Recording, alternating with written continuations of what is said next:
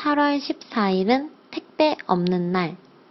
올해 8월 14일이 택배 없는 날로 지정됐다.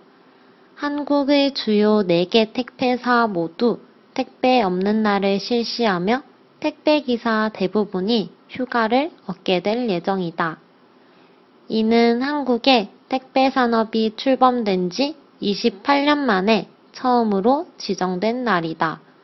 최근 택배 산업이 증가하면서 택배 관련 종사자의 과로 문제 등이 부각되었다. 올해를 시작으로 점차 택배 없는 날이 늘어나길 바란다. 韩语资讯尽在韩知。